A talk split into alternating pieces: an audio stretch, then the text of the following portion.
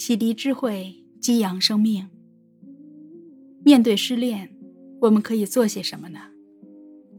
在迪昂心理咨询中心，经常会遇到一种情况：失恋的人特别伤心、痛苦，无法面对和接纳自己失恋了。可能有人会说：“哎，多大点事儿啊，过两天就好了。”还有人会说：“分手就分手，下一个会更好。”其实，面对失恋这件小事，如果没有很好的情感承受力、情感复原力、情感交流力，那它可能就是一件大事。美丽年方二十八，拥有一份很不错的工作，给人的感觉就是眉清目秀，很招人喜欢。但她和自己的青梅竹马分手快半年了，最近这段时间，美丽茶不思饭不想，什么事都不想做。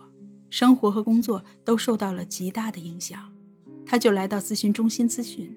原来大学毕业后，美丽就和男朋友留在了同一个城市，一起找工作，一起生活，一起学习，一起经历从学生时代到社会的过渡。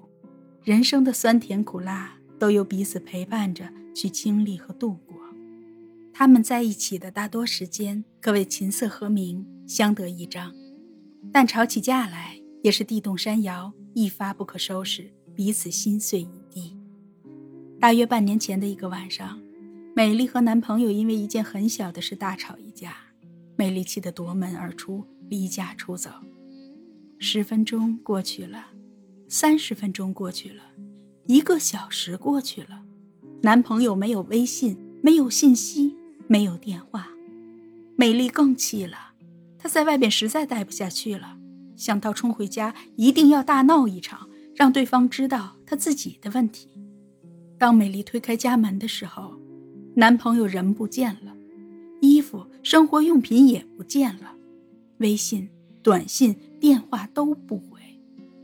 那个夜晚，美丽彻夜未眠。当她提到那个晚上的时候，她说她的心里特别堵，喘不上气来。他的眼神迷茫空洞，不停地扯自己的头发，抿嘴唇，仿佛这样做，内心的焦躁不安、被抛弃感才会少一些。他时不时望着咨询室的窗外失神。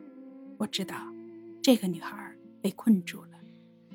是啊，他们曾经就像彼此的影子一样，突然一个影子不见了，他的生活也陷入了不适应，甚至不知道怎样生活了。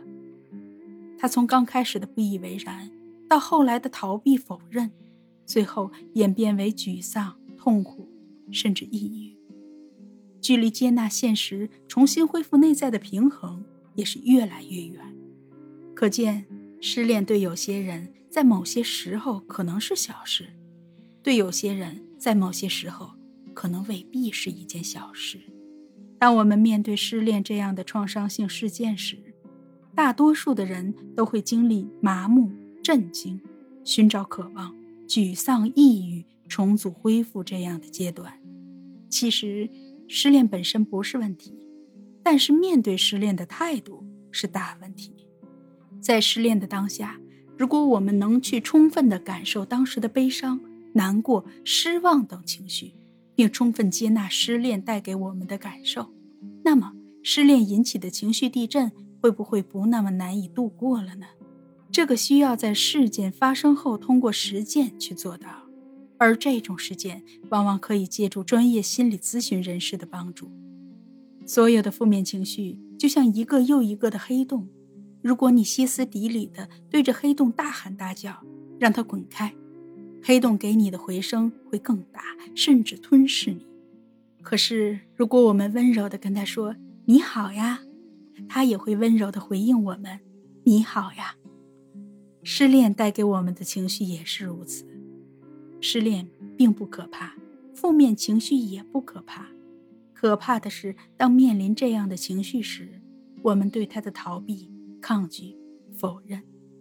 生命是苦乐交织的年华。是啊，有失恋才有热恋，有失去才有拥有。